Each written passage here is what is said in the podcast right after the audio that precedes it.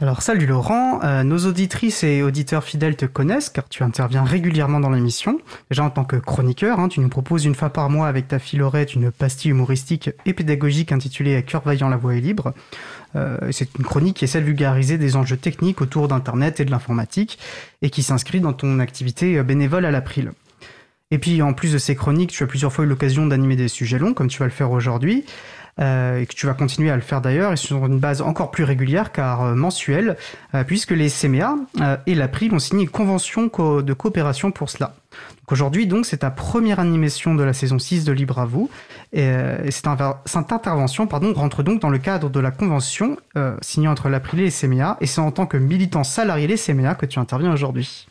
Tout à fait, Étienne. Merci pour, euh, pour cette euh, entrée en matière. Euh, bon, je ne sais pas si on peut préciser un peu le contenu de cette convention, mais, mais l'idée, c'est de faire coopérer et de, de, de, présenter un peu les logiciels libres selon deux approches. L'April, effectivement, historiquement, sur, depuis 1996 sur les logiciels libres et sur les aspects politiques techniques, et puis les CMA plus sur la question de, de l'éducation nouvelle, donc sur comment s'approprier ces outils-là qui sont cohérents avec, avec le projet des CMR. Donc cette convention-là trouve un, trouve un sens certain on va essayer du coup de la mettre en œuvre au fil, au fil des mois à venir. Quoi.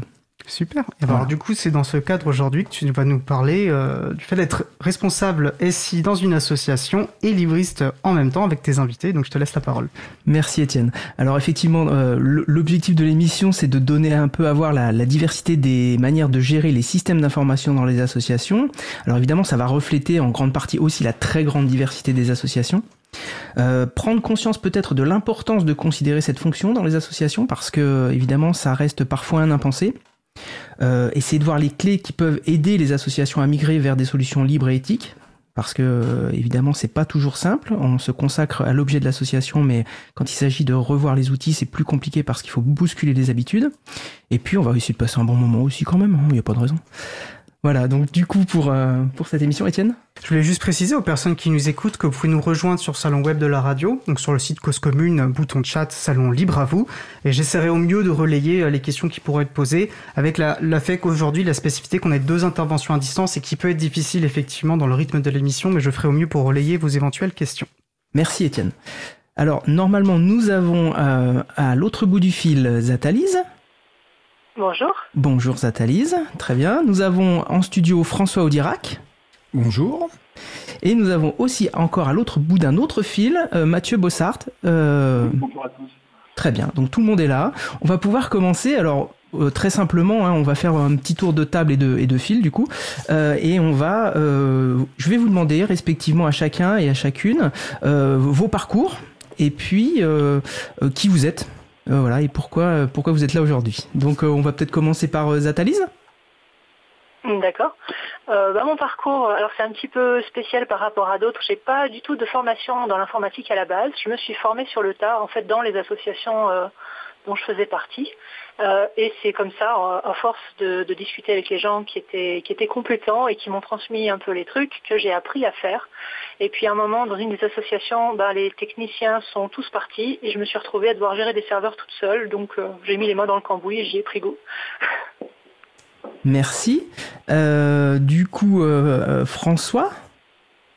Oui, alors moi je suis de formation scientifique. J'ai une formation initiale plutôt en mathématiques avec euh, un petit peu d'application à l'informatique au début, hein, donc quand euh, on était à, l'initiation à la programmation euh, en université. Ensuite, j'ai été professeur des écoles, donc en école primaire où là aussi j'ai intégré le numérique à mes pratiques pédagogiques.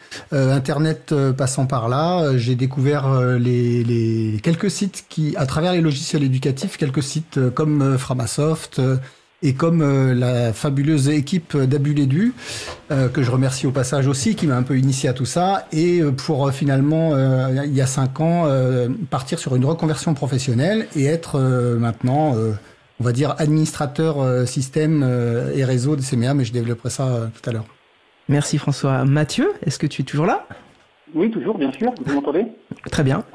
Bon, donc moi je, suis issu d'une formation à la base en biologie écologie et puis donc à la suite de cette formation à la fin des années 90, j'avais à exercer mon, enfin faire mon service militaire et j'ai été à la place euh, objecteur de conscience dans une station biologique en Camargue. Et puis c'est au fil de discussions avec la personne qui venait d'être recrutée sur les aspects de gestion de base de données que j'ai éprouvé de l'intérêt pour cela. Et je suis parti en formation. J'ai fait un DSS d'informatique à Montpellier en 2003. Euh, à la suite duquel j'ai intégré euh, l'association dans laquelle je travaille toujours, mais qui était une petite asso à l'époque, on était, enfin une petite association. on était quand même 11 salariés, mais rien à voir avec ce qu'on est devenu maintenant. Et bah, au fil du temps, en, plus de la gestion de données, euh, j'étais un petit peu étiqueté comme celui qui aimait bien les ordi, et donc j'ai récupéré cette charge de, de gestion du réseau et du parc. Mais voilà, la structure grossissant, on a été amené à, compléter l'équipe sur ces aspects-là, mais je suis maintenant euh, responsable et co-responsable suite à la fusion avec l'équipe de Midi-Pyrénées du système d'information. Merci beaucoup. Alors bonjour à un objecteur de conscience, hein, je l'ai été aussi, il n'y en a plus beaucoup à notre époque, mais euh, voilà. Euh, et puis peut-être préciser aussi, euh, pour, pour euh, donner un ordre d'idée par rapport aux, associations, il faut savoir que quand on parle de petites associations, dans le, dans le paysage français, 85% des associations, des 1,3 million d'associations en France, finalement, sont sans salariés. Voilà, donc il faut, faut qu'on puisse situer ce qu'est une petite association, une moyenne association, une très petite, une très grande. voilà, donc c'est vrai que quand on a des salariés dans une association, c'est déjà parmi 15% euh, des, associations qui, emploient des, salariés. C'était une petite précision pour que les gens puissent situer un peu euh, ce qu'il en était. Euh, je vous propose peut-être maintenant de, passer en revue les, associations dans lesquelles vous êtes impliqués pour décrire, pour expliquer ce qu'elles sont. Et, on verra après ce que vous y faites. Mais dans un premier temps, n'hésitez pas à expliquer un peu l'histoire aussi et comment le libre est arrivé dans votre association. On, garde le, même sens de, tour de table et de fil Ça vous va, Zatalise? Ok, d'accord. Euh, alors moi, le truc, c'est que bah, finalement, je suis responsable informatique dans, plusieurs associations. Euh, j'ai commencé avec Kaganat, qui est une association qui, en gros, euh, encourage à libérer les imaginaires. Et donc on crée un univers sous licence libre et on s'en sert comme excuse pour, euh, pour travailler sur plein de projets, entre autres du jeu vidéo. Et euh, donc tout, ça nous demandait des, outils euh, numériques. Dès le début, on est parti sur du, logiciel libre et c'est là que vraiment moi j'ai appris bah, à gérer l'ensemble du projet informatique. Et puis au bout d'un moment, ben, sur Kaganat, on s'est dit qu'on passait beaucoup plus de temps à, faire des services euh, qu'à faire le projet lui-même. Euh, et donc il y a eu une discussion au, niveau de, l'équipe pour dire euh, bon peut-être qu'il faudrait quand même qu'on découpe un peu le fait de gérer les pattes d'un côté et le fait de faire un univers libre de l'autre. Et c'est à ce moment-là qu'on a créé l'association Numénote qui est assez récente, elle a moins de deux ans. Euh, Numénote, cet objectif-là, c'est vraiment uniquement de fournir des services web à des assos ou à des particuliers. Et comme on était plusieurs à s'amuser à ça, on a vraiment commencé à ouvrir. Donc euh, on héberge Kaganat, mais on héberge aussi notre association qui s'appelle Million Meeting France, sur laquelle je suis aussi membre, et qui, elle, par contre, euh, ne vient pas du tout du milieu libriste. Euh, c'est une association qui milite pour la reconnaissance d'une maladie en France, qui s'appelle l'EM. Et, et, donc là, c'est un autre travail encore pour pour justement euh, répondre à des besoins qui sont vraiment différents. Donc, euh, voilà, trois euh, sur lesquels je gère la partie informatique, on va dire, et qui ont vraiment des, buts assez différents.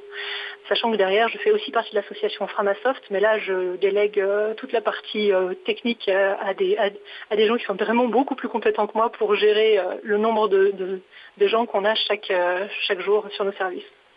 Voilà, en gros, s'il y a des questions. Oui, alors tu es impliqué dans, plusieurs associations. Alors peut-être expliciter ce que veut dire EM pour euh, les auditeurs et les auditrices? Ouais, l'EM, c'est euh, donc en, plus long, c'est l'encéphalomyélite myalgique. C'est une maladie qui est assez invalidante, qui peut mener à être euh, cloîtré au lit toute la journée et qui, depuis, depuis le problème du Covid, commence à, exploser en France. donc ça va toucher de plus en plus de, de, personnes et donc on a vraiment des enjeux pour au niveau numérique, là, euh, absorber les gens qui viennent sur nos sites. Merci, c'est important de le préciser parce qu'on n'est pas là que pour euh, de l'informatique non plus, on peut apprendre de, nouvelles choses. Donc euh, moi j'ai découvert cette maladie, je ne la connaissais pas en préparant cette émission. merci pour cet éclairage. Et j'avais peut-être une deuxième question par rapport au Numénote. Est-ce que ça fait partie des chatons ou est-ce que vous avez l'intention d'en faire partie? Alors, ça ne fait pas encore partie des chatons parce qu'on est des perfectionnistes et on veut vraiment faire les choses bien et que pour l'instant on en est encore beaucoup à la phase de mettre en place euh, les choses, donc on ne se sent pas encore suffisamment euh, bon pour être chaton. Mais c'est l'objectif et on est vraiment dans cet esprit-là aussi.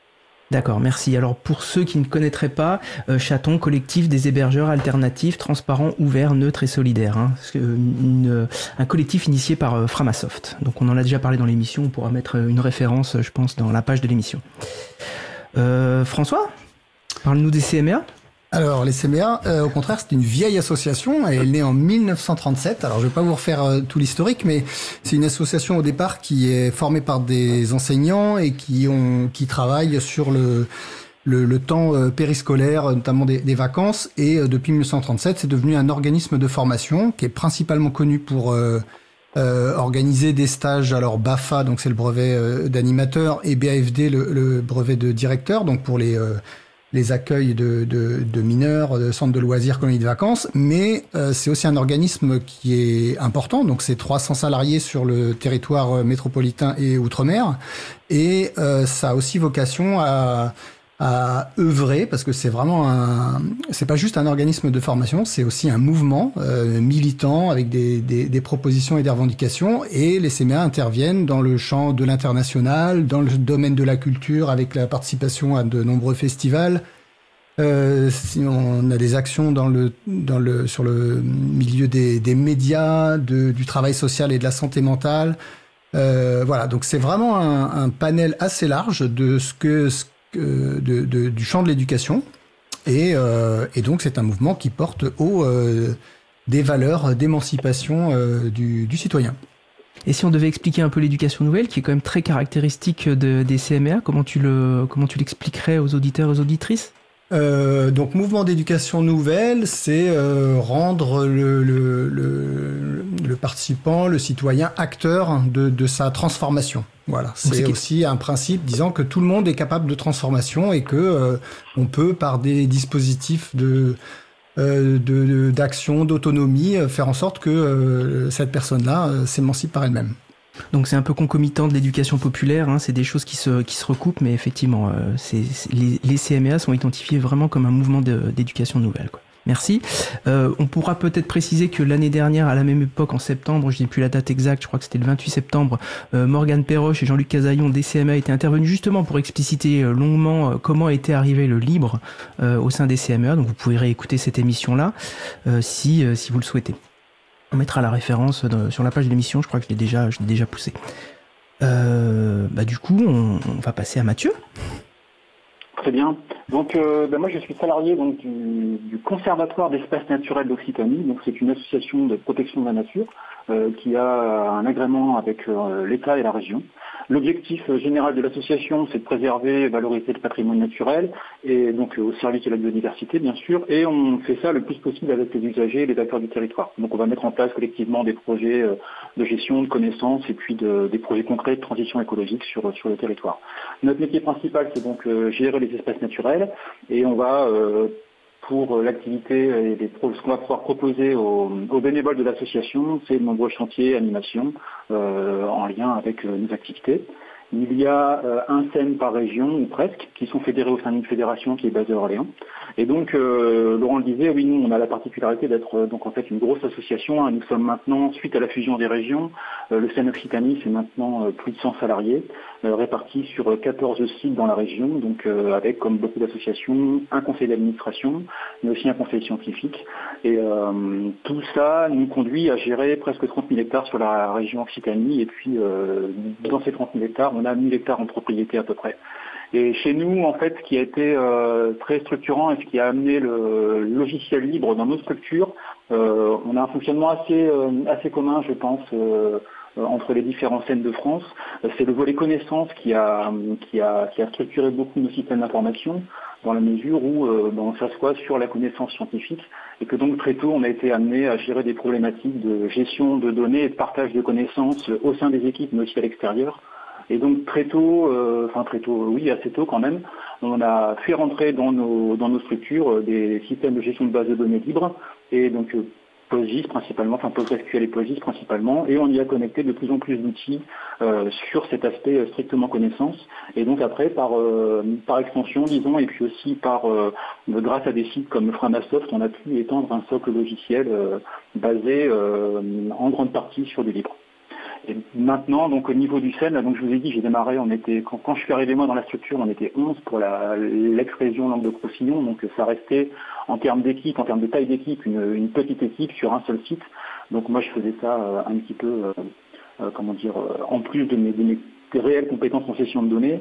L'équipe ayant grossi, là nous sommes maintenant trois personnes sur la partie connaissance et depuis deux ans on a quelqu'un qui s'occupe strictement, exclusivement de la partie informatique, système et réseau. D'accord, bah c'est impressionnant, effectivement, 100 salariés sur 15 structures, alors j'imagine que ça pose aussi des questions... Sur 15 sites, Sur 15 sites, oui, oui, enfin pardon, 15 sites, je voulais dire 15 sites. Euh, j'imagine que du coup, ça questionne énormément sur euh, le travail en réseau, sur structurer le, le système d'information pour réussir à travailler à distance. Euh, donc ça aussi, ça a dû vous, vous occuper à un moment c'est un gros challenge. On a fusionné les deux régions en septembre 2020. On était, on était 60 à la fusion il y a deux ans. Donc là, euh, oui, je vous dis, on est 105, je crois, actuellement.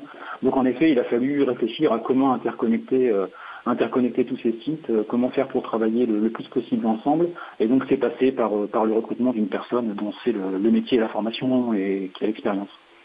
Et il y avait préalablement des outils qui convergeaient ou il a fallu aussi faire des choix en se disant bah ce sera plutôt cet outil-là de cette région-là et cet outil-là de cette région-là? Non, globalement, en fait, les, outils euh, convergeaient euh, plutôt bien en termes de, enfin, sur la partie connaissance, euh, on, utilisait les mêmes outils. Donc, il a, été question de fusionner des bases de données et de, rapatrier les bases de données de l'une dans l'autre structure. Donc ça, ça n'a pas été trop compliqué. Euh, ensuite, bon, sur les outils bureautiques, on est, on est sur du classique, donc il n'y a pas eu de, de, grandes difficultés. Non, sur les outils métiers, on était, on était sur, euh, sur un, un, socle à peu près commun. Donc, euh, disons que la, la, difficulté, elle est plus, euh, elle est plus liée, euh, en effet, au travail en réseau que à l'utilisation des logiciels proprement dit. Merci pour, pour ces précisions. Euh, je vous propose d'essayer de, répondre après à la question qui, concerne vos missions euh, et, les actions au quotidien que vous menez finalement. C'est quoi votre, votre travail quotidien pour que les auditeurs et les auditrices puissent bien comprendre euh, ce que vous faites? C'est quoi un, quelqu'un qui s'occupe du système d'information dans une association? Donc je sais pas, Zatalise euh, Oui. Euh, alors déjà, oui, j'oublie un petit peu une précision. On parlait justement de la taille des associations et c'est vrai que voilà, mais, les, deux autres personnes ont des, gros assauts. Euh, de mon côté, il faut quand même que je précise que les, trois assauts où je m'occupe de la partie informatique, c'est des toutes petites assauts et qu'on n'a pas du tout de salariés sur ce genre de truc. Donc, euh, on a une façon de faire qui est très organique et très, euh, c'est celui qui est motivé au moment où qui fait les choses, en gros. Très naturel. Très naturel. donc ça, ça a aussi un impact sur la façon dont l'émission se font, dont l'action se fait. Euh, bah, typiquement, quand, euh, quand vous m'avez contacté pour faire l'émission, euh, ça m'a fait bizarre d'avoir ce titre responsable du système d'information parce que tout ça n'est absolument pas formalité dans nos structures. En fait, c'est voilà, oui effectivement c'est ce que je fais au quotidien, mais c'est pas quelque chose qui est formalisé. Et du coup, bah, du coup, comment ça se présente? En gros, le travail que j'ai à faire moi, ça va être de de coordonner euh, les gens qui vont agir sur la partie informatique, euh, chacun amenant ses connaissances, ayant, étant plus ou moins à, l'aise dans un domaine ou dans un autre, euh, de, canaliser aussi un petit peu les bonnes volontés parce que quand on a des, des, libristes motivés, il y a une petite tendance à vouloir installer tous les logiciels du marché sur les serveurs. Euh, et puis aussi de motiver euh, au quotidien à faire la maintenance, parce qu'une fois qu'on a installé un logiciel, qu'on a joué un petit peu avec, c'est bien, mais il faut aussi le mettre à jour, mettre à jour les serveurs, etc. Et ça, c'est des tâches qui sont souvent moins rigolotes, qui sont un peu laissées de côté, donc euh, ça fait partie des choses sur lesquelles on essaie vraiment de prêter de l'attention. Voilà, et puis bah, à côté de ça, donc ça c'est vraiment la partie gestion sur les parties techniques, on va dire. mais il y a pour moi aussi l'importance de faire le lien avec les utilisateurs, avec des gens qui n'ont pas forcément euh, des ressources, euh, enfin des comment dire, des facilités au niveau de la technique, et de voir justement quels sont les outils qui vont non pas leur ajouter du travail, mais euh, simplifier leur travail. On a eu entre autres une grosse discussion sur MMF là-dessus, parce qu'on avait des gens qui n'étaient pas du tout, du tout à l'aise avec l'informatique et qui avaient besoin de travailler ensemble en étant à distance. Et pour nous, le PAD a été vraiment un service qui a énormément été utilisé. Euh, et qui, est, qui, reste très très important et qui est même plus utilisé euh, que d'autres outils de GAFAM qui j'utilisais aussi à côté. Merci pour ces éclairages. Alors oui, moi je converge avec ce que tu dis. Hein. Le responsable SI, la qualification, elle est nécessaire quand on a besoin de remplir un organigramme. Hein. C'est vrai que dans une petite association, ce terme-là, je comprends qu'il ne soit pas utilisé. Donc je, je comprends ta, ton étonnement et ta, enfin c'est tout à fait logique. Et puis euh, ta remarque aussi sur euh, bien prendre conscience de la différence entre la maintenance et puis euh, installer, expérimenter des nouveaux services. Je pense qu'elle est extrêmement importante. Euh, souvent on confond les deux et puis on pense que la personne qui va initier un service, installer, expérimenter, euh, va avoir envie de le maintenir, de le mettre à jour. Euh, c'est rarement le cas finalement. Donc cette précaution-là, elle, elle, doit être, euh, elle doit être pensée pour que justement le service puisse être pérenne. Je pense qu'il y a des, des, des réflexions à, à, avoir autour de ça, quoi.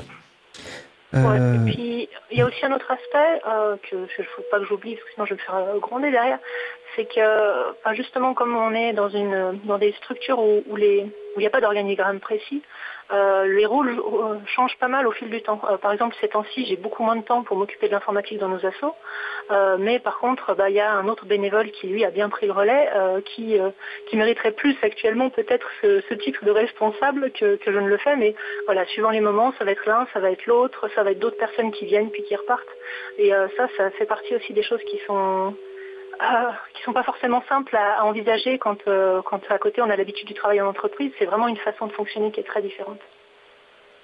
Merci beaucoup. Effectivement, on voit, euh, on l'a vu tout à l'heure au CMEA, des gens qui viennent de l'entreprise et qui arrivent dans une association, même au CMEA, les méthodes de travail sont pas du tout les mêmes, les, les, les entrées et les approches sont pas sont pas les mêmes. Merci pour pour cette pour ces précisions. bah du coup, François? Euh, oui, concernant mes missions, elles ont évolué. Donc, je suis arrivé au, il y a cinq ans au CMA, euh, un petit peu comme étant le responsable informatique, euh, où j'ai hérité, on va dire, d'un informatique. L'expression à la papa, peut-être un peu trop. un peu trop rapide, mais voilà, où on avait un informaticien qui arrivait en fin de carrière, qui gérait un petit serveur dans un coin, à l'heure où les outils numériques étaient en pleine expansion, euh, les CMA venaient de faire développer un outil, euh, alors on parlera dans d'autres circonstances, mais qui s'appelle Zourit et qui faisait en sorte que tout, toutes les associations des CMA, donc je, je, petite parenthèse, il y a 26 associations des CMA réparties sur les territoires. C'est pas les CMA, euh, il n'y a pas une seule entité, il y en a 26. Et donc euh, on arrivait au moment où toutes ces associations partaient sur un système à peu près homogène. Euh, et donc il fallait accompagner tout ça. Et donc euh, moi je suis arrivé sur Paris où j'ai fait un peu l'état de, de, de l'état de l'installation actuelle. On a remis à peu près sur pied quelque chose qui était un peu plus euh, solide et, et, et, pérenne dans le temps. Et, et puis après, euh, et puis après, on était en pleine expansion du changement avec euh, des sites internet euh, qu'il fallait remettre d'aplomb. Il y en a une cinquantaine. Enfin, donc c'était, on, on, est vraiment. Moi, quand je suis arrivé, il y a, je suis vraiment arrivé à une période où on, on passait un cap d'un informatique un peu euh, un peu tranquille à finalement une expansion des services et une demande qui arrivait de plus en plus forte. Donc euh, voilà, ça c'était sur les cinq années. Aujourd'hui, j'ai plus une dimension de, de, de, directeur adjoint. Alors ça c'est mon titre aujourd'hui, mais euh, une dimension globale des systèmes d'information, c'est-à-dire que euh, à travers tous les, les axes là dont je, dont je parlais euh, tout à l'heure sur euh, la culture, l'international, etc. Ben, je suis un petit peu, euh, en tout cas, la personne référente qu'on vient voir quand on a un besoin euh, sur un service, euh, une, une, euh, une demande d'un outil numérique ou bien des, des, interactions entre différents outils. Voilà, je suis la personne référente euh, qui va pouvoir éventuellement euh, rediriger vers bah, soit la création d'un nouveau service ou bien l'adaptation d'un service existant ou bien au contraire une impossibilité parce que parce que c'est pas possible.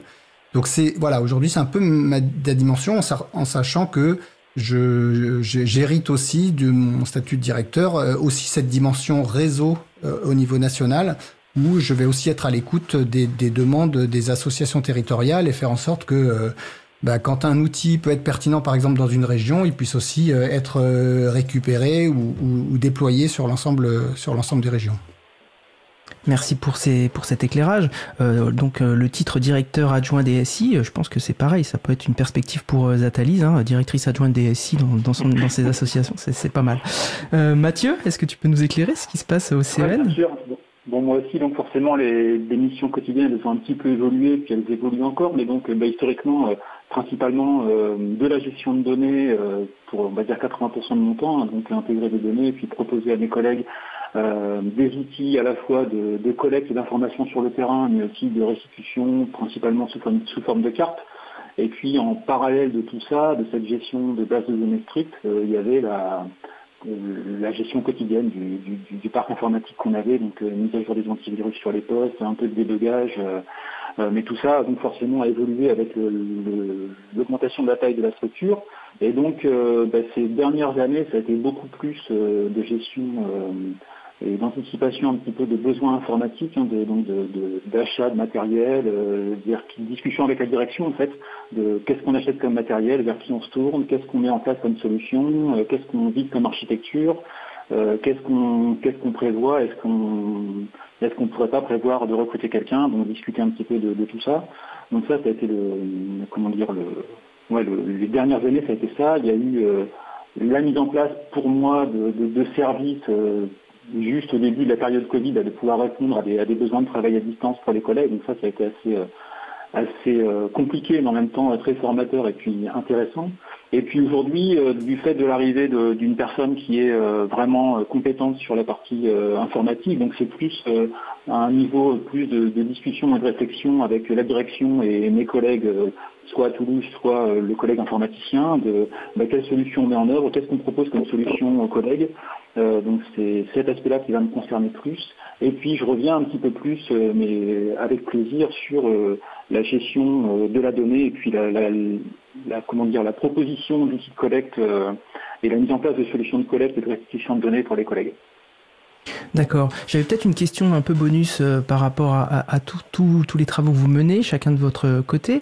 Euh, finalement, euh, tous ces travaux qui sont entrepris au sein d'une association, est-ce qu'ils servent à l'extérieur? Est-ce que vous arrivez finalement à, promouvoir des outils bah, du coup qui seraient libres et qui pourraient être utilisés par d'autres associations à l'extérieur? Alors évidemment, je connais un peu les CMA et la solution Zurit, mais est-ce que par exemple au, CE, au CEN, ça se produit? Est-ce que alors j'imagine que pour euh, Zatalis c'est un peu plus compliqué étant donné la taille de l'association, mais peut-être que pour le CEN il y a eu des, transferts de, compétences euh, à d'autres associations?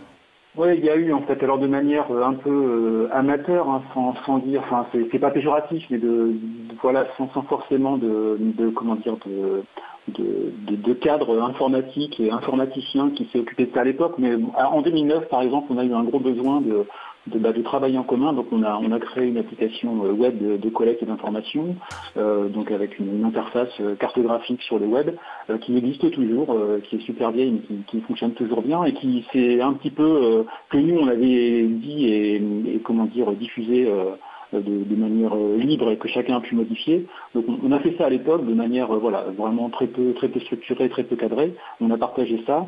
Ensuite, là, beaucoup plus récemment, on, met en œuvre une solution de, collecte d'informations sur le terrain, donc qui s'appelle, pour en faire la promo, mais qui s'appelle Open Data Kit, qui est une solution de, de formulaire sur téléphone Android et sur le web, et donc cette solution est intéressante parce que d'une part elle est libre, mais aussi les formulaires qu'on va décrire en fait ce sont des, tableurs au format XLSX.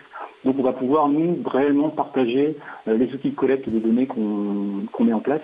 Donc là c'est complètement d'actualité. Au congrès qu'on va avoir entre les scènes au mois d'octobre, là on va présenter euh, le site qu'on met en place pour, euh, bah, comment dire, pour, pour diffuser nos formulaires de collecte de données sur téléphone. Donc toute, structure intéressée euh, pourra ou personne pourra euh, télécharger, euh, télécharger le formulaire et l'installer sur son, téléphone et éventuellement l'adapter à un autre besoin, un, oui, un, besoin propre. Donc, mais globalement, on a toujours considéré que nos méthodes comme les outils informatiques, dès lors qu'on met quelque chose en place, on essaie de le partager, en tout cas si quelqu'un est intéressé, de lui faciliter la tâche pour le réutiliser. Open Data Click, hein, c'est ce que j'ai compris, c'est bien ça C'est ça. D'accord, merci. Peut-être deux mots euh, sur, euh, sur l'histoire de Zurit, parce que justement, il y a eu ce basculement-là. On l'a déjà expliqué dans l'émission de, septembre 2021, mais euh, très rapidement peut-être? François? Oui, rapidement. Zurit, c'était une solution pour répondre à un besoin de messagerie, de gestion de contact, de cloud, de visio, de pad, de choses comme ça, tout ça mélangé dans un pack. Tout ça aussi basé sur évidemment des logiciels libres, euh, à l'initiative des CMA qui ont payé du développement et aujourd'hui, donc cette solution on l'utilise en interne et on a aussi donc mis euh, à, disposition, alors moyennant un, petit forfait pour la consommation des datas, mais le, même outil à disposition des associations. Euh, voilà, qui, défendent des valeurs similaires au CMA et au Libre. Merci François. Je vais repasser la main du micro à, à Étienne. Merci Laurent. Peut-être juste préciser effectivement si vous voulez creuser un petit peu cette question de ce qu'est Zourit et de ce que font les, les CMA, c'est euh, aller sur le libre à vous slash 116 pour euh, réécouter cette émission ou en relire euh, la transcription. Donc effectivement nous allons faire une, une courte pause musicale. Nous allons écouter Night par Cosmo Rider. On se retrouve juste après. Belle journée à l'écoute de Cause Commune, la voix des possibles. Cause Commune 93.1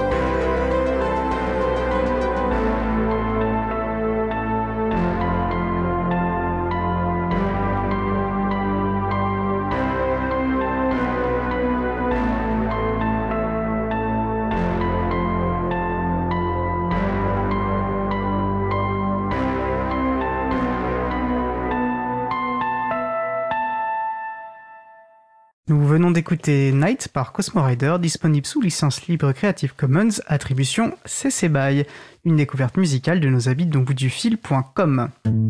Retrouvez toutes les musiques diffusées au cours des émissions sur causecommune.fm et sur libreavoue.org.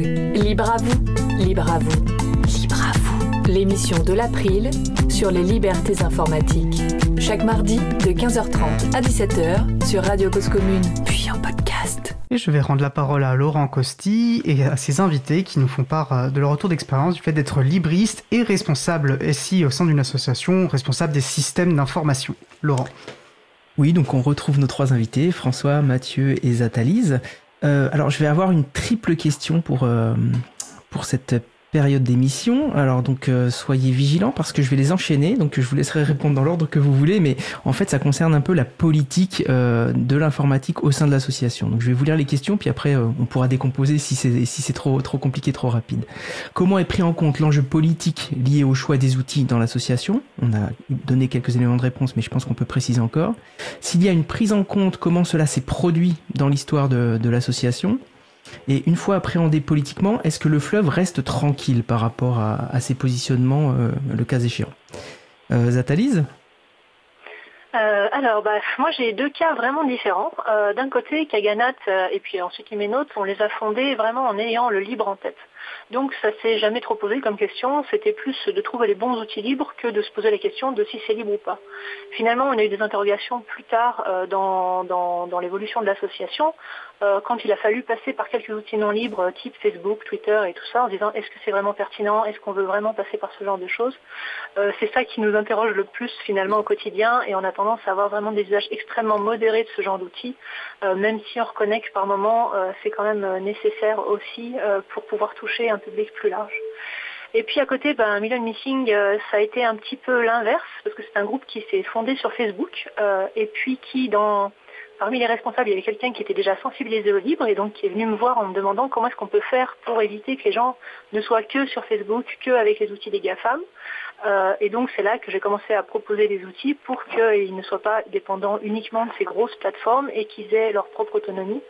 Et donc toute la, là on est vraiment sur un autre, euh, une autre discussion euh, de vraiment être à l'écoute de leurs besoins, de voir où sont leurs habitudes et qu'est-ce qu'on peut changer, qu'est-ce qui va être problématique. Typiquement, les faire sortir sur, de Facebook complètement pour l'instant, ce serait absurde parce que c'est comme ça aussi euh, qu'ils trouvent euh, les, personnes qui, font l'objet de, l'association, c'est-à-dire les malades, les proches des malades et, tous ces gens-là qui peuvent aider. Voilà, donc c'est vraiment euh, finalement un équilibre qu'il y a à trouver à chaque fois.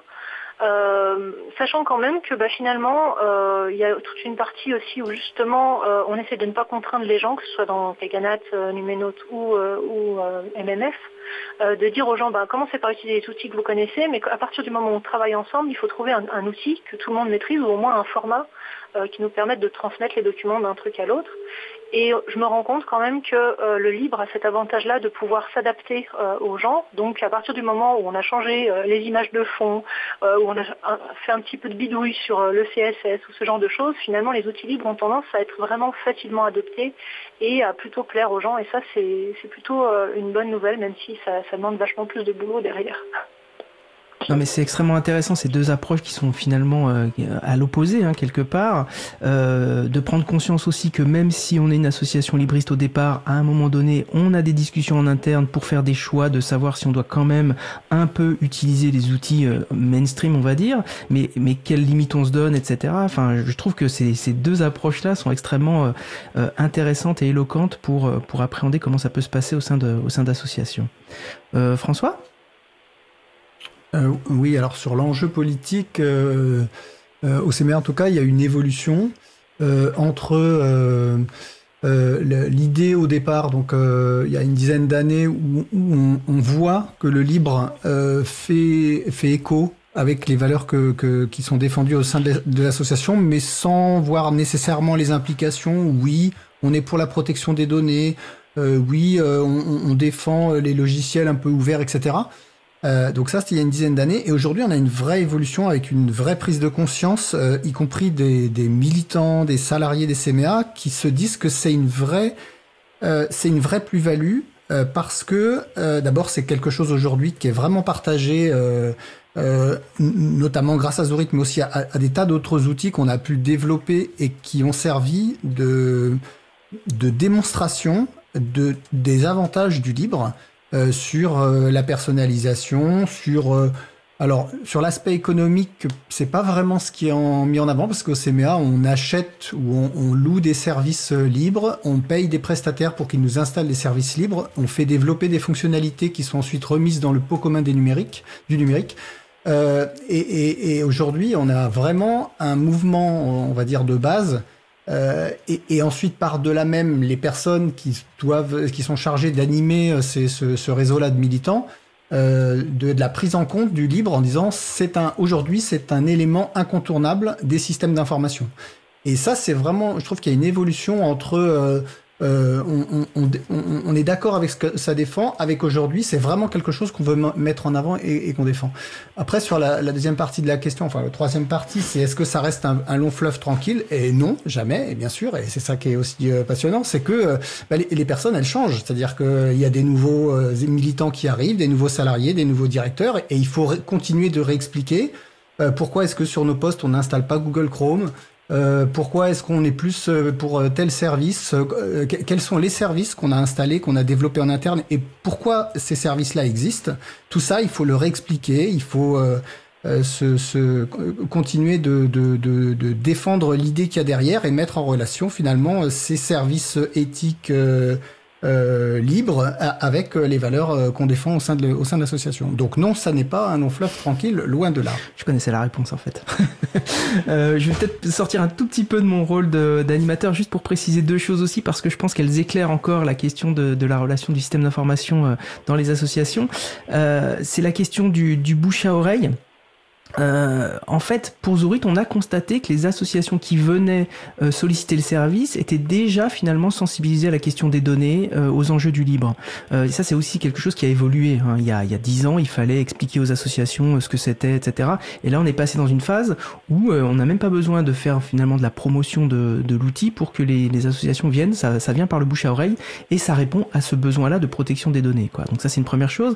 Et aussi, ce qui s'est produit, je crois, au sein des CMEA, c'est expliqué en septembre 2021, c'est que il y a un tiers qui est venu expliquer au sein de l'association ce que déjà des gens disaient au sein de l'association. Et c'est quand ce tiers-là est venu pour dire les choses que ça a été enfin entendu. Euh, en gros, c'était Framasoft qui était intervenu lors d'une euh, lors d'une manifestation organisée par les CMA, et c'est là que des gens ont ouvert les yeux en fait. Et ça, ce, triptyque-là, je pense qu'il est extrêmement intéressant pour parfois débloquer des situations dans les associations. Et, peut-être pour compléter, en étant très court, on, on constate aussi euh, euh, à l'intérieur des associations qu'on a des personnes qui sont qui ont été convaincues par le libre par le, par le biais politique, c'est-à-dire qui sont pas ou peu des techniciennes et que ça n'intéresse pas, mais qui sont vraiment convaincus par le bien fondé de, des valeurs que ça transporte par l'aspect politique et pas par l'aspect technique. Très bien, merci, euh, merci François. Je reprends mon rôle d'animateur et du coup je demande à Mathieu un peu euh, son, son, son, point de vue sur, sur ces trois questions. Moi, je pense que chez nous, historiquement, il n'y a pas, c'est pas l'enjeu politique qui a fait qu'on a commencé à utiliser euh, et qu'on a utilisé des, solutions libres, hein, clairement. Je pense que ce qui s'est produit, il y a comment dire ma, ma perception et puis euh, ma conviction à moi et puis mon expérience. Moi, j'ai appris l'informatique donc euh, en 2003 sur des, des, machines qui étaient sur Linux à la fac de Montpellier. Je n'avais pas d'ordinateur avant. Pour moi, l'informatique, ça s'est fait sur Linux depuis toujours et c'est au boulot que j'ai euh, des postes Windows. Mais donc, euh, au-delà de euh, au-delà de ma conviction personnelle, disons, ce qui s'est produit chez nous, c'est que, je vous ai dit, on avait cet enjeu de, gestion de la donnée et que, ben, en fait, ce qui s'est, passé simplement, c'est que les solutions libres qui étaient disponibles, en fait, qui pouvaient nous rendre ce service, elle rendait un service qu'on n'aurait pas pu égaler avec même des solutions propriétaires à l'époque de, travailler en commun, de mettre en place euh, une base de données relationnelle en mode serveur euh, dans l'équipe. C'était absolument pas atteignable. Et quand bien même on aurait pu l'atteindre, je suis pas sûr que sur, des, sur les aspects cartographie, euh, gestion de la donnée géographique, je suis pas sûr qu'on aurait pu faire ce qu'on a réussi à faire avec des logiciels libres à l'époque. Donc ce qui fait que euh, dans la structure, le service qui est rendu et le service qui est rendu par les logiciels libres, je pense que les collègues en sont conscients. Je pense que la, clairement la direction et les collègues en sont conscients, c'est sûr. Euh, ils voient bien qu'il euh, y a plein de choses qu'on ne ferait pas si on utilisait d'autres outils. Donc euh, c'est comme ça que ça fait un peu de produit chez nous. Par extension, ensuite, on a toujours cherché quand il y a un besoin, on regarde s'il y a une solution libre qui existe. Si, elle existe, eh ben, on, essaie de l'adopter. Si elle n'existe pas, on, fait autrement mais on, voilà, on essaie quand même de, promouvoir ces outils-là le plus possible. Mais donc clairement, sur les, sur les outils plus courants, l'argument il va aussi être simplement financier, j'allais dire en tout cas pour l'utilisateur final et peut-être pour la structure, ça va être plus oui ça va être ça l'argument on va préférer on va préférer former des collègues à un outil libre que acheter le CD ou le DVD de la solution propriétaire équivalente sans former l'équipe et donc avoir des gens qui seront euh, des utilisateurs inexpérimentés d'un logiciel propriétaire. Donc ça c'est euh, voilà, c'est ce qui s'est passé chez nous, c'est ce qui se passe un petit peu. Et donc un long fleuve tranquille, ben non, c'est sûr que c'est pas évident de c'est pas évident de maintenir ça. Il y a ben, des nouveaux collègues qui arrivent, ils ont chacun leurs habitudes. Ça, à la limite, je dirais que c'est indépendant de est-ce que c'est euh, des logiciels libres propriétaires. Un collègue qui arrive avec ses habitudes dans une structure euh, déjà en place, avec un système d'information déjà en place, ben, il faut lui expliquer pourquoi on a mis en place euh, euh, cette procédure. Ça ne veut pas dire qu'il ne faut pas parfois remettre en cause des procédures, mais il faut quand même réexpliquer qu'on euh, veut travailler en commun et que donc on utilise des services qui nous permettent d'échanger l'information et que certes ce serait peut-être plus pratique pour lui d'utiliser une solution même libre que lui connaît et qui va maîtriser, mais qui va le faire travailler de manière un petit peu isolée du reste de l'équipe. Donc il y a ce travail quotidien à faire en fait qui n'est pas, pas évident. Et L'autre, point peut-être sur le long fleuve tranquille, je crois que c'est François qui évoquait l'intervention d'un, tiers là.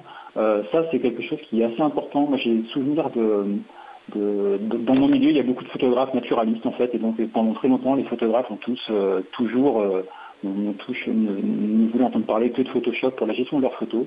Et dans le milieu, euh, dans le milieu naturaliste, on a un, il y a un photographe spécialiste des habitats naturels qui un jour m'a dit, qui, était adhérent chez nous, qui un jour m'a dit, moi je ne travaille mes photos euh, qu'avec le GIMP. Euh, et donc je lui ai dit, mais c'est, il faudrait que tu fasses la promotion auprès de mes collègues qui, qui, qui n'arrête pas de parler de, la solution propriétaire, que toi tu fasses la promotion de cet outil-là, vu que en gros il te vénère en tant que photographe, c'est à toi de, faire cela.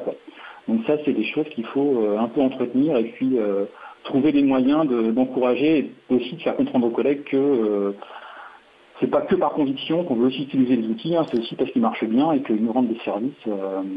mais ça, c'est pas toujours évident à faire passer comme message quand c'est l'informaticien qui porte le message.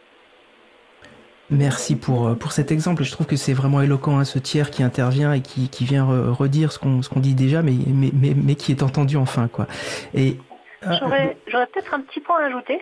Vas-y, je t'en prie c'est que sur le fait euh, d'avoir de, de, penser au libre dans les associations, ça oblige, je trouve, aussi à se poser des questions. Que qu'on soit libriste de base ou euh, finalement il y a toujours des moments où on va se, justement se poser un peu plus de questions. Je me souviens entre autres d'une grande discussion qu'on a eue sur Kaganat à un moment sur l'impact qu'avait le choix d'une licence plutôt qu'une autre et qui nous a fait cogiter pendant plusieurs mois.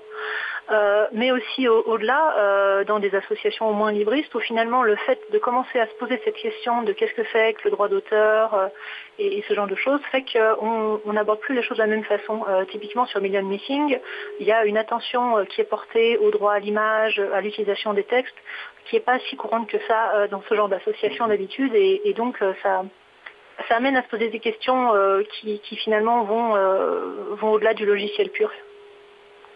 Merci pour ces, pour ces précisions. Je pense que c'est important de, de, le rappeler aussi.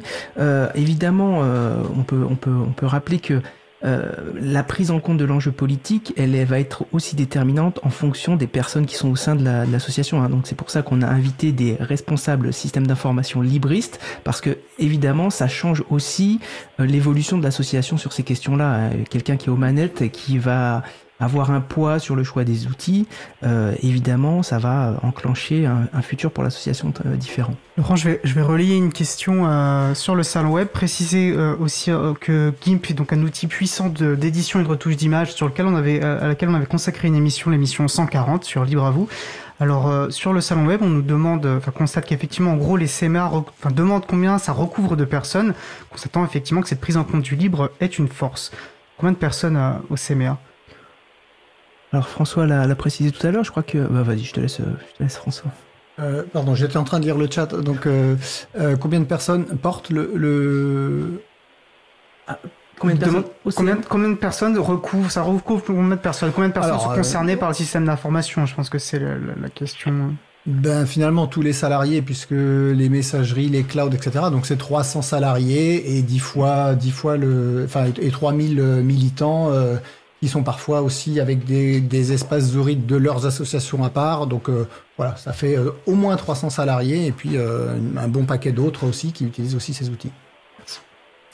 Du coup, j'enchaîne un peu sur la question de la formation finalement, parce que pour, pour que 300 salariés et 3000 militants puissent utiliser les outils, comment on fait? Alors, la question au CMA, puis après on passera à Zatalise à un échelon plus bas et puis au CEN tout à l'heure. François, peut-être sur la, la question de formation? Oui, alors c'est vrai que la question de la formation, elle, est nécessaire et, quand on présente des nouveaux outils, euh, euh, il y a évidemment nécessité euh, d'accompagner. Moi, je crois surtout que la formation, elle a une vertu, c'est qu'elle permet l'information. C'est-à-dire que ça permet, quand on a des personnes sur un jour, deux jours, trois jours, dans lesquels on va être amené à les accompagner, à les former sur, sur ces différents outils, ça va en tout cas avoir l'intérêt d'avoir un temps long euh, d'échange et d'expliquer aux personnes pourquoi on a choisi ces outils-là, qu'est-ce, qu'est-ce que ces outils défendent de, de plus. Et, euh, et, je pense que c'est, c'est, pas juste le biais de la formation. Il y a des personnes qu'on forme et finalement, euh, quel que soit l'outil, elles le prennent et elles partent de la formation, voilà, avec ça, et, et, le reste est passé à la trappe. Mais c'est vraiment, en tout cas, pour l'avoir constaté plusieurs fois, on a eu des personnes pendant des formations Et il y a vraiment eu ce, ce, ce déclic euh, de, de, comprendre finalement tous les enjeux qui sont liés autour du libre et autour des logiciels qu'on défend, etc. Et, et avec, avec, ces personnes qui disent ah oui ça y est enfin j'ai compris ce que c'était, j'ai compris ce que vous défendiez, pas simplement par la partie technique et l'appropriation de l'outil, mais euh, et, ça leur permet, par exemple, après, de mieux euh, tolérer pourquoi un outil est, peut-être moins pratique ou pourquoi est-ce qu'il n'y a pas cette fonctionnalité dans l'outil. Et c'est pas grave, ça fait partie du, deal euh, parce que derrière, ça, transporte et ça amène d'autres valeurs qu'elles vont partager. Et donc, je crois vraiment que c'est la formation est nécessaire, mais c'est l'information qui complète ça, qui permet de, convaincre les personnes et d'expliquer le, bien fondé de tout ça. Merci François. Alors du coup, dans une association, euh, dans des associations plus petites, sans salariés, comment ça se passe, euh, Zatalise? L'accompagnement, la formation? Bah, Finalement, il y, a, aussi de la, formation et de l'accompagnement. Ça ne prend pas forcément euh, la formule classique de se retrouver tous en présentiel pendant une journée pour, pour comprendre comment fonctionnent certains outils. C'est beaucoup plus dans la discussion finalement. On, discute avec les gens et puis on voit euh, bah, pourquoi est-ce que tu n'utilises pas tel outil euh, Est-ce que c'est parce qu'il est mal foutu Ça, ça arrive et ça, on peut intervenir du coup. Ou est-ce que c'est parce que les personnes n'ont pas compris comment l'utiliser Donc là, bah, on prend du temps pour expliquer et puis on renvoie beaucoup sur les tutoriels. On fait nous de notre côté énormément de tutoriels sur comment utiliser les différents outils. Donc ça, ça permet euh, justement aux gens de, de, prendre ça un peu en main. Euh, sachant quand même que bah, du coup, euh, ça demande qu'il y ait quand même une certaine autonomie des gens, d'aller voir des tutoriels, mhm. euh, de, de, lire parfois des, des, pavés de texte quand même, pour essayer de comprendre les trucs. Après, on a fait aussi des visios justement sur certains outils pour, pour essayer de, de, les prendre en main. Je pense entre autres à notre logiciel de de gestion des mails euh, en collaboratif. Euh, on avait fait une, visio sur une heure à peu près pour répondre aux différentes questions des gens qui l'utilisaient sur comment est-ce qu'on répond, comment est-ce qu'on va utiliser tel et tel truc. Donc voilà, ça se fait un petit peu suivant les besoins, suivant les demandes. L'objectif étant effectivement que euh, les, adhérents puissent utiliser les outils de la façon la plus fluide possible. Et si un outil n'est pas pratique, c'est soit qu'il faut qu'on le modifie nous, soit qu'il faut qu'on trouve un autre outil. Oui, c'est vrai qu'on ne passe pas toujours à, à, à questionner l'outil, mais euh, ça peut être aussi une réponse euh, aux, aux difficultés rencontrées. Et, euh, effectivement. Euh, Mathieu, pour euh, le Conservatoire des espaces naturels d'Occitanie, comment vous, comment oui, vous, donc, vous considérez la formation un peu de la même manière, donc sur les outils qu'on va mettre en place, donc tout à l'heure je parlais de formulaire de, de, collecte de données sur le terrain, donc on va mettre en place et on va créer des, des tutos ou des, des, vidéos qui, qui montrent comment utiliser le formulaire et qui qui appuie un petit peu, qui illustre la logique du formulaire qu'on pourrait décrire dans un document. Et après, pour les logiciels, de manière plus classique, on va avoir euh, deux niveaux de formation, disons. Euh, un niveau qu'on va, qu'on va assurer en interne, donc euh, euh mes collègues ou moi-même, on va, on va comment dire, regrouper euh, les collègues qui ont certaines questions en commun et puis on va euh, euh, un peu sous forme de travaux pratiques répondre à ces questions sur l'outil. par contre, parfois, ça va passer, donc là c'est ce qu'on va faire à la rentrée, ça va passer par des semaines de formation avec un, avec un prestataire extérieur sur un outil particulier. Donc avec, on va essayer de regrouper les collègues selon différents niveaux de, selon différents niveaux de compétences et puis trouver des formations adaptées pour répondre à ce besoin-là et puis à faire en sorte que l'équipe soit euh, correctement formé à l'outil, puis qu'il puisse aussi y avoir de l'entraide entre les collègues. Donc euh, ça, ça va, ça va être un second niveau, donc en passant par euh, le plan de formation de la structure en fait. Hein. D'accord, j'ai entendu une formation de deux semaines, c'est bien ça? Non, non, de, euh, non, non, pas du tout. C'est des formations d'une semaine plus classiques, hein, mais euh, on, on, va, en fonction de, on, on, va créer des groupes de niveau en fait, et puis chacun des groupes de niveau va aller avec un formateur suivre une formation spécifique et qui répondra à son niveau précis. D'accord. Et une question peut-être qui, qui, qui, interroge tout le monde, euh, la question du turnover dans l'association, est-ce que ça, ça, ça, pèse sur, euh, sur justement la formation, l'accompagnement, ou finalement euh, c'est un impensé, c'est conscientisé? Ben non, c'est pas un impensé, mais même sans parler de turnover, là simplement l'arrivée de, enfin, le, voilà, passer de 60 à 100 collègues en deux ans, ça veut dire bah, des, personnes à qui il faut mettre le pied à l'étrier, à qui il faut expliquer l'historique un petit peu du système d'information, à qui il faut parfois expliquer les outils. Donc bah, dans les gens qui vont partir en formation sur, je pense à l'outil cartographie QGIS, il y a beaucoup des nouveaux qui sont là. Euh, qui n'ont pas forcément euh, appris le logiciel à la fac, même si ou à l'école, même si on a la chance quand même d'avoir maintenant des, formations euh, qui utilisent des logiciels libres pour des applications métiers de cartographie notamment. mais sans parler du turnover, donc simplement intégrer les nouveaux collègues, bah, ça nécessite en effet de, bah, de, mettre en place des ressources internes qui vont être consultables, mais ça nécessite de l'animation parce que dire à quelqu'un tout est tout est expliqué sur le forum, on se rend compte que ça ne suffit pas et, et que bah, peut-être il faut qu'on s'organise aussi en conséquence pour pourquoi pas avoir euh, quelqu'un dont une partie de la tâche serait euh, un petit peu de, de, faire cette formation interne et puis d'être un petit peu proactif sur, euh, sur ces aspects-là avec l'accueil des nouveaux. François. que turnover, c'est-à-dire changement, roulement littéralement d'équipe. Pour les personnes qui ne connaissent pas le terme. François a acquiescé hein, quand tu as dit ça ne suffit pas de renvoyer les gens vers, vers le forum ou vers les tutoriels. Hein. Donc, ah, au départ, on y croit et on espère, mais on se rend compte que c'est pas le cas et que les collègues se disent qu'il y a trop d'infos et que bon, nous, comme on alimente beaucoup de forums, on sait que c'est là, mais c'est vrai que les collègues, ils ont leur mission, ils ont leur travail quotidien et que et que, et que c'est, pas évident pour eux d'absorber tout ça. Donc c'est vrai qu'il y a, il y a enfin, on est en pleine réflexion là-dessus, mais il y a un travail, il y a un travail d'animation de tout ça à mener.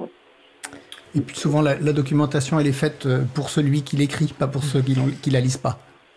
Non, mais c'est vrai que le fait d'écrire la documentation aide celui qui l'écrit beaucoup. C'est vrai que c'est parfois une tape importante pour les gens qui veulent aussi s'auto-former. Donc, euh, mais, mais c'est vrai que c'est pas toujours lisible ou compréhensible. Et c'était pas forcément le point précis qui était cherché par la personne qui lit derrière. Quoi. Voilà, il y a toutes ces questions-là, évidemment. Euh, ben, merci beaucoup pour ces éclairages. Alors j'avais peut-être, on approche de la de la fin de, de notre sujet long là. Euh, j'avais peut-être une dernière question plus particulièrement à, à Zatalise. Euh, alors la présence de, de, femmes euh, en tant que responsables de systèmes d'information euh, au sein d'associations reste encore très minoritaire.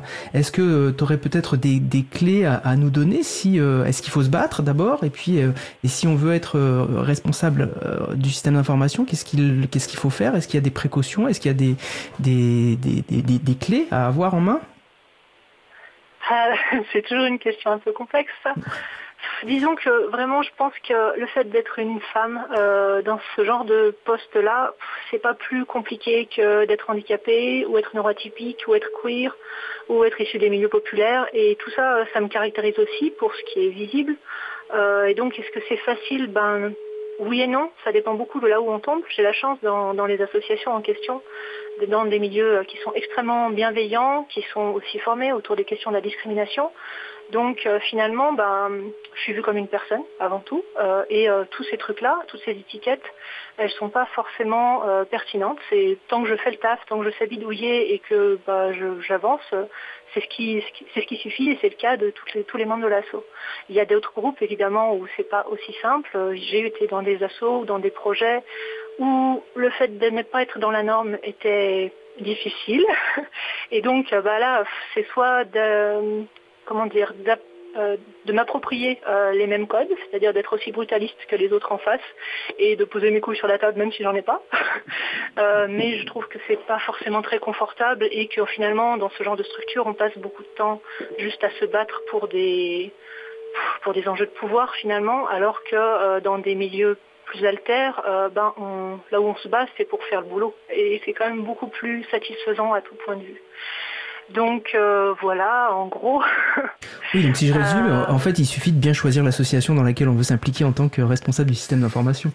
Mais c'est un. Ouais, ouais. ça ne veut pas hein. dire que c'est impossible de s'intégrer dans d'autres groupes, mais ça demande des efforts qui sont qui sont différents. Et pour moi, c'est pas c'est pas simplement d'être une femme. Hein. c'est vraiment euh, voilà tout ce qui fait tout ce qui nous fait en tant qu'individu. Euh, dans, notre assaut, typiquement, on a des, hommes qui ont beau être des hommes, euh, ils sont timides, ils sont pas à l'aise dans plein de situations. Euh, donc, bah, c'est pas plus simple pour eux non plus dans, dans ce genre de cadre. Voilà. Merci. En tout cas, je trouve que cet éclairage est extrêmement intéressant aussi euh, dans le cadre de l'émission. Euh, il nous reste, euh, allez, on va dire 4-5 minutes pour un dernier tour de table pour dire tout ce que vous auriez oublié. Tout à l'heure, François, pendant la pause musicale, me disait oh, j'ai oublié de dire plein de trucs, donc c'est maintenant, François. Mais voilà, chacun votre tour, comme vous voulez. Qui veut prendre la parole? Oui, bah, je peux. Euh, ce que j'ai oublié de dire, c'est qu'aujourd'hui, euh, euh, lors du dernier congrès là, de d'août, euh, les, les CMA ont écrit noir sur blanc que les CMA défendaient le logiciel libre, la protection des données. Donc c'est vraiment maintenant ancré et, et plus personne ne, ne peut s'y opposer. Ce qui fait que même les personnes les plus, réticentes, parce que tout n'est pas rose non plus, hein, je, je tresse des, grands traits, mais tout n'est pas rose, Euh, en tout cas, euh, c'est quelque chose qui fait partie de, de l'identité aussi des CMA, euh, à tel point, et ça c'était le deuxième point, qu'on a une personne qui est chargée euh, euh, à temps plein de défendre ces valeurs-là, donc avec une mission éducation et, et, et, commun du numérique en la personne de Laurent Costi ici présent. Voilà. Donc c'est vraiment aujourd'hui quelque chose qui fait partie de l'identité et qui est défendu euh, par par beaucoup de beaucoup de personnes. Voilà ce que je voulais rajouter. Merci François. euh, Zatalise ou euh, ouais Zatalise? Euh, je crois que j'ai pas grand chose à ajouter. Merci en tout cas de m'avoir invité. C'était c'était chouette et c'est pas toujours facile de prendre euh, la parole en public. On parlait juste avant voilà cette question de qu'est-ce que c'est qu'être femme, faire partie des minorités, etc. Bah, il y a quand même ce côté-là où on a l'habitude d'être en retrait beaucoup et euh, c'est très très difficile euh, de, faire cette démarche, d'être un peu sur le devant de la scène. Donc euh, c'est pas simple. Mais euh, c'est aussi possible parce que justement, bah, il y, a, des milieux bienveillants qui nous aident à, montrer un peu notre voix aussi et à nous dire qu'on est légitime à intervenir. Et ça, c'est merci. En tout cas, vu d'ici, tu t'es absolument bien débrouillé. Hein, si, si, ça peut te rassurer, euh, en tout cas, euh, c'était c'était remarquable les interventions et ça complétait très bien euh, les autres les autres interventions. Mathieu? Euh, oui, donc moi éventuellement j'aimerais bien en profiter. Là je vais remercier mes, quatre collègues hein, avec qui je, je, fais tout ça. Donc euh, Laurent et Hugo à Toulouse et puis Eric et Nathalie à Montpellier. Donc ça c'est pour euh, la partie travail en équipe. Et après peut-être évoquer le, le, challenge un peu pour nous. Moi je considère qu'on est utilisateur de logiciels libres, mais principalement consommateur en fait de logiciels libres. Et que une des difficultés que je ressens moi, c'est de, bah, participer à cette communauté, en tout cas de, faire en sorte de, de l'aider de de, financer un petit peu et c'est pas simple. Donc euh, c'est un peu le, le, challenge pour, pour moi. Là, j'aimerais qu'on arrive à, notamment, je parlais d'un outil tout à l'heure au DK, j'aimerais qu'on arrive à, financer un petit peu, mais c'est pas évident euh, dans le cadre des projets ou des de, quand on, cherche des fonds, c'est pas évident de, justifier de, de, bah, de, pouvoir contribuer comme ça. C'est facile d'acheter une boîte avec un logiciel dedans, mais contribuer à du livre, c'est pas si simple. Donc voilà, c'est quelque chose que j'aimerais réussir euh, dans les mois qui viennent. Oui, alors ça c'est un point important qu'on n'a pas, forcément évoqué, mais cette question de la mutualisation interassociative euh, se pose de plus en plus. C'est de plus en plus mûr, je pense. Donc là, il faut se tourner vers les têtes de réseau doivent se parler pour collecter les, les, besoins identiques et faire développer après en commun euh, des besoins quoi. Donc ça c'est c'est des vraies questions. Après il y a des outils qui se développent, Contribule, Framasoft a contribué à, à Contribule. Enfin il y a voilà il, il y a plein d'outils, mais il y a encore des, des, choses à asseoir sur cette mutualisation entre associations, tête de réseau d'associations. De mon point de vue, il y a encore et, du travail. Et, et puis euh, trouver les pour le faire. Hein. Je vais profiter de ce silence pour, pour reprendre euh, la parole, parce que malheureusement le, le, temps de ce sujet euh, arrive à sa fin. Mais euh, un grand merci à Laurent, à Mathieu, à, à François et à Zatalise. D'un point de vue extérieur, c'était, j'ai trouvé ça très intéressant à écouter. Et voilà, à bientôt pour des, d'autres sujets similaires. donc un grand merci pour ce, pour ce temps d'échange.